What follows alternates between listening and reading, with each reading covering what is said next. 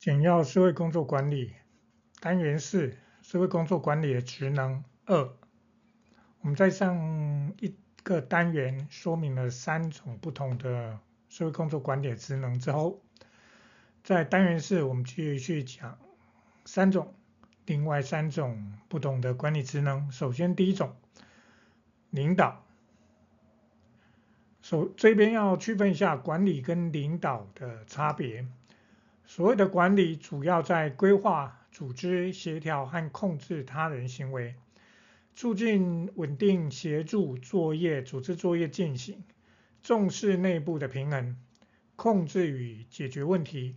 依据法定权利维持组织运作，达成目标，专注系统以及结构，还有控制的流程，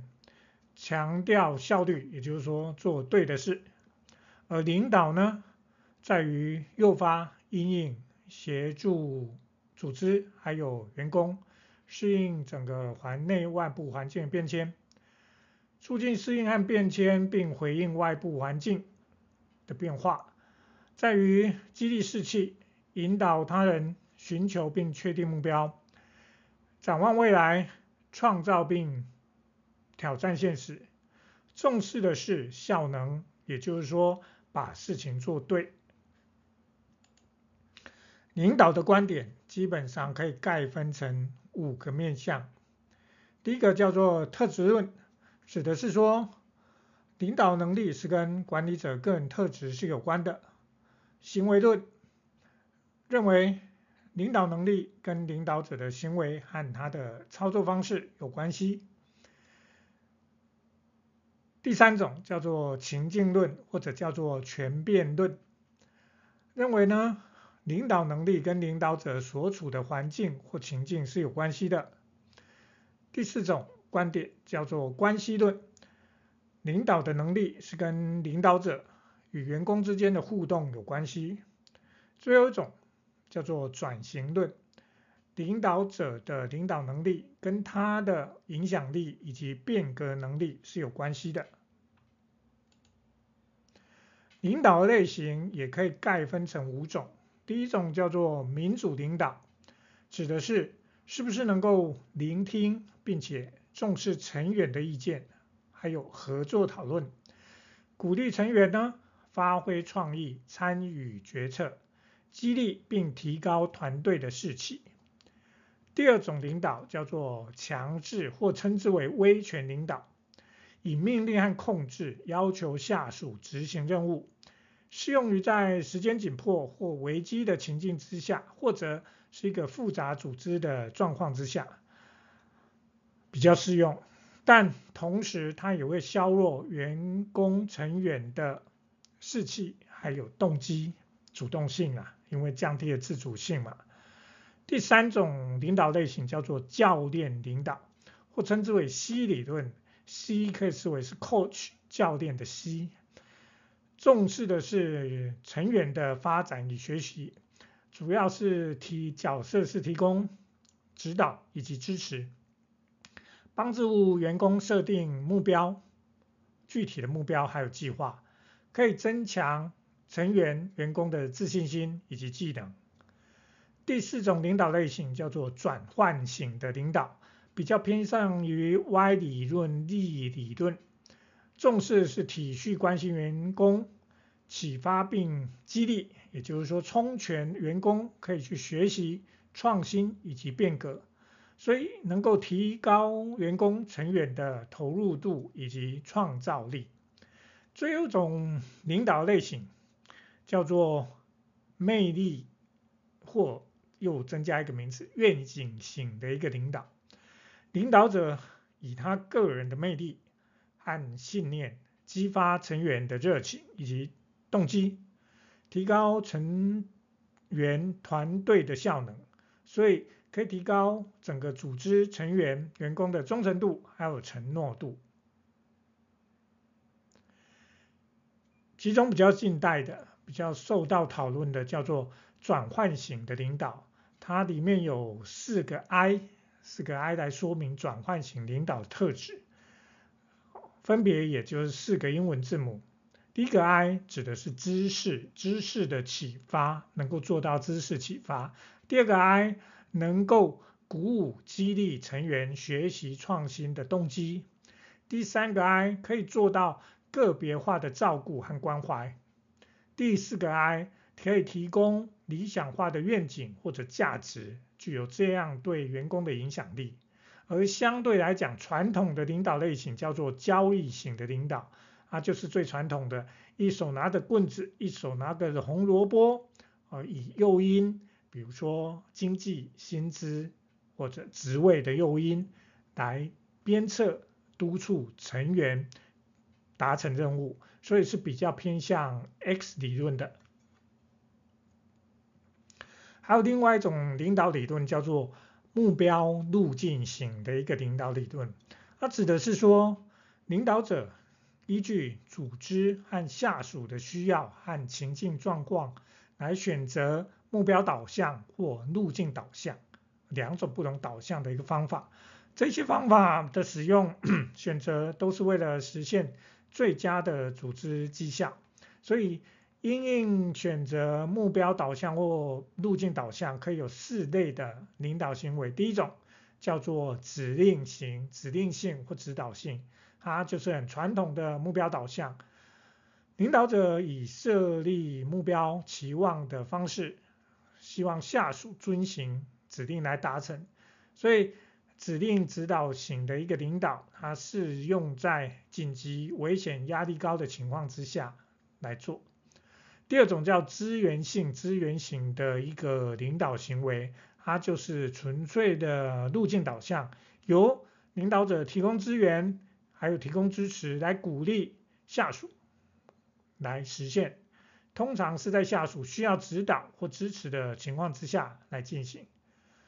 第三种领导类型叫做参与型、参与性的一种领导，它同时具备目标和路径导向，因为是领导者和下属合作制定目标。而通常在下属具有高度投入和高度参与的情况之下，就很适合这种参与型的参与性的领导行为。第四种叫做成就导向，它就是目的目标导向的的领导行为，由领导者提供挑战和机会来激励下属，所以。当下属对于挑战和成就有高度动机的情况之下，就适合用所谓的成就导向的领导行为。Blake and Mouton 的管理格局理论，管理格局理论是一种用来研究和评估管理风格的框架，主要是根据两个向度，一种是管理者对员工的关注程度，另外一个向度是管理者对于任务的专注程度，将领导者的风格分成五种。第一种叫做乏善可陈型，又称为所谓的不良管理型，指的是管理者对工作和员工都缺乏关注和热情，只为了满足最基本的作为一个管理者的要求。第二种叫做权力机械型或者权威机械型。管理者关注工作细节和规则，追求组织效率和规范，却忽略了员工的需求和发展。第三种管理风格叫做中庸之道型，指的是管理者试图在员工需求和组织目标之间取得平衡，但难以兼顾两者，效果平平。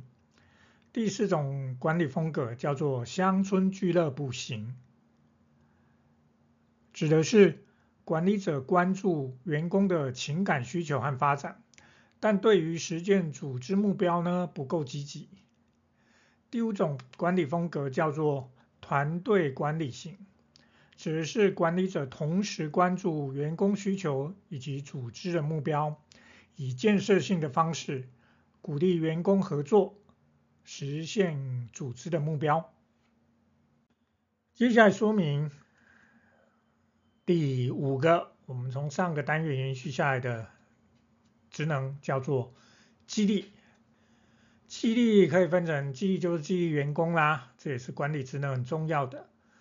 啊，它可以分成几种不同理论，激励理论。首先第一个是马斯洛的需求层次理论，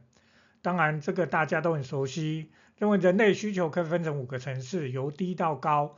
分别是生理需求、安全需求、社交需求、尊重需求到自我实现的需求。当一个低层次的需求被满足之后，才会继续往高层次、更高层次的需求去关注，去想要实现。所以呢，这个马斯洛的需求层次论呢，就认为说，要满足员工的需求，哦，就必须要提高员工的工作满意度跟工作动机，一层一层往上。第二种激励理论是阿德佛的 ERG 理论，ERG 分别代表的是三个英文字母，它其实是修改还有简化马斯洛的需求层次理论，将人类需求分成一生存需求、R 关系需求、G 成长需求这三个层次，而需求是因人而异的，具有差异性。人同时可以满足或者关注多个需求，这具备同时性。如果高需求、高层次需求没有获得满足，会退而求其次，转为想要满足低层次需求，这叫回复性。这都跟啊、原本传统原先马斯洛所提出的需求层次论有些差别，修改跟简化。好。第二，再来的比较有名、常看到的激励理论叫做激励保健双因子理论。这个理论呢，认为影响员工工作满意度有两个因素，一种是激励，一种是保健。什么叫激励因素？激励因素指的是跟工作内容有关的因素，包括工作是不是具备挑战性啊，工作有没有成就感、责任感。可不可以自自我实现？有没有晋升机会？这是激励。而保健因素指的是跟工作环境内部跟外部条件有关系的因素，包括了薪资好不好，工作场域环境安不安全，公司的政策和管理风格 O 不 OK？这是保健因素。保健因素是避免员工不满意。的主要的一个原的一个因素了，动机啦，所以公司组织要能够不要避免员工不满意，就是要加强、强化或者满足保健因素。但是激励因素则是提高员工工作动机跟满意度的主要因素。所以说，在消极面来讲是保健因素。而在积极面，就是激励因素所指的那些内容。再来，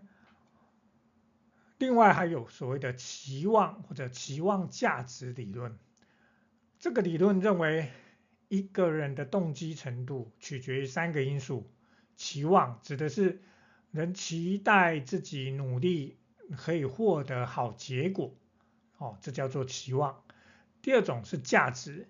这样一个努力之后所达成成果，他对自己的重要性高不高？第三个叫做知觉能力，是不是自认有能力、有办法完成这个行为、这个任务哦的一个能力哦，整个动机取决于这三个因素。所以以流程来看，可以说一个人努力工作之后，想要达成绩效。如果可以达成绩效，就可以获取报酬。获取报酬呢，就能够成就个人的一个目标。依照这样一个期望价值理论来说，要提高员工的工作动机，就要确保这一些因素，这边所讲的三个因素扯在一起，能够关联在一起，提高相对应或者讲员工想要的奖励跟激励。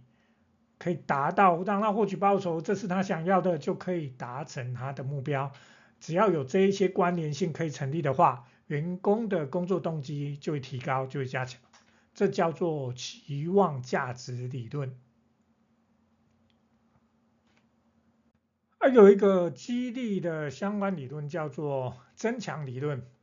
指的是说，当人类的行为得到积极的反馈时，这种行为就会增强；当人类行为如果反过来得到负面反馈的时候，行为就会减弱。所以，管理者应该使用激励的措施来增强员工的行为，而增可以分成三个部分来讲。第一个就是正增强。用反馈或报酬想要增强这个行为，比如加薪、晋升、奖励；负增强就减少负面刺激来增强这个行为。啊，负面刺激可以包括说啊，提早下班或者不加班，或者是一些负面的或者分权啊，这种减少这个负面的啊的一个刺激，就可以反过来增强增强正增强部分。第三个叫惩罚，负面的反反馈或处罚，提供负面反馈或处罚就可以减弱这一些行为。比如说，处罚可以包括是正向的正处罚，罚款或扣薪，或负向的撤销撤销某些福利或特权方式来达到所谓的惩罚，这叫增强理论。接下来讲决策。它是我们介绍第六种管理职能，决策呢，啊，基本上可以包括，也可以分成几种不同面向啊。首先，我们可以把决策分成是程序性或程式性，或者称之为结构化决策，或者非程序性、非程式性或者非结构化的一个决策。程序性或结构化决策指的是。在常见问题和机会上已经有标准的程序和解决方案的决策，比如说自动贩卖机的交易就是程序性，就是依照哦，大只能啊、依照自动贩卖机上面提供的选项，我来进行选择，决定我要买什么，这叫程序性或者结构化的决策。反过来，非程序性跟非结构化的决策指的是说。在没有标准程序和解决方案的问题还有机会上来进行决策，所以这种决策就需要更多的资讯还有状况情境来进行分析。也因为没有标准的程序可以指导决策，所以当公司或者组织要进行或进行一个新的方案的时候，啊，不知道怎么做，没有过往的程序做参考。这就是一种非程序性的决策。我们可以说，社会服务组织呢，很多时候常常需要因应个别案主案家服务使用者的状况来调整啊、呃、处遇方式，所以常常都会面临到非程序性的决策。但是如果是一些很固定的啊、比如说社会救助的申请的流程啦，啊或者补助啦的一些流程等等。它已经有固定格式或固定状况，要缴交固定文件。它这种就是决定由服务使用者决定他要使用什么样服务，这就是一种程序性的决策。而决策类型我们可以分成不同的面向来看。第一种区分成决策类型，我们可以把它视为是个人决策还是群体团体的集体决策呢？个人决策指的是自己啊，个人独立做出的决策，依照自己的判断和经验做决策；而群体、集体、团体的决策，当然指的是一群人集体讨论分析的。所以，当然集体决策可以减少个人偏误风险，增加决策的创造性跟多样性。但是，集体决决策也有所谓的啊集体偏误，后续会提到的一个缺点，并不是。所有的集体决策决策出来的结果都一定是好的，并没有一定的这样的一个说法啊。集体决策也有它的限制所在。第二种分类决策方式叫做理性决策，或者叫做满意有限理性决策。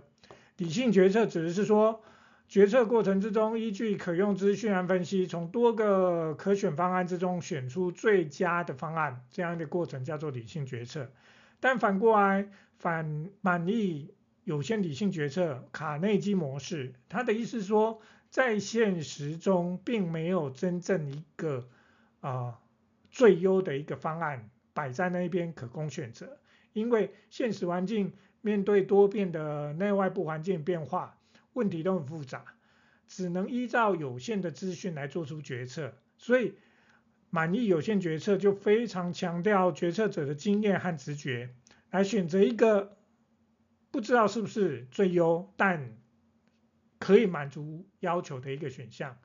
所以这个决策模式适用在压力和时间限制比较大的情况之下，虽然可以有效解决问题啦，但可能因为有压力限制，资讯也有限，强调决策者的经验和直觉，所以也可能在这中间忽略了一些重大的因素和选项。第三种决策类型的分类。哦，可以分成渐进决策或垃圾桶决策。渐进决策指的是说，渐进呐就需要经过多次小规模的决策，渐渐形成一个完整决策方案的过程。所以强调是尝试、试验、调整跟持续改进，需要对问题做长期的观察跟分析。所以渐进决策通常应用在政策制定、组织发展跟战略规划等等领域。而垃圾桶决策呢，只是说，在一个高度不确定、多变、矛盾且不协调的决策环境当中，决策者只能经由随机的将问题解决方式和决策者混合来进行决策，强调是随机性、不确定性跟创造性，所以通常需要决策者他拥有丰富的经验跟直觉啦。而这种垃圾桶决策通常应用在非正式、紧急跟创新没有前例可以遵循的情况之下来进行。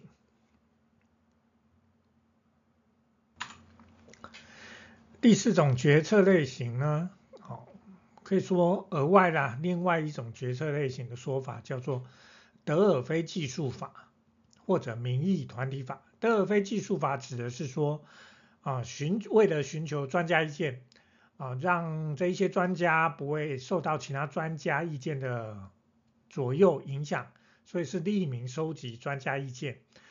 为了就是要消除专家之间压力跟羞耻感，让大家专家畅所欲言，以避免个人偏见的一个产生，叫做德尔菲技术法，或者叫做专家啦，专家法、专家意见法，民意。团体法指的是常用在小组决策，可以命避免团体中特定成员支配讨论跟决策，确保成员都有机会提出自己的意见，并且用投票的机制来快速选择最佳的一个方案。最后我们提到常见的决策偏误呢，其实。常见决决策偏误有非常多，这里提出的四种决策偏误，只不过是综合比较常被提出来指出来的决策模式。好，第一种叫做定锚偏误。什么叫定锚偏误？它是说定锚就是刚开始你下锚的地方就初始嘛，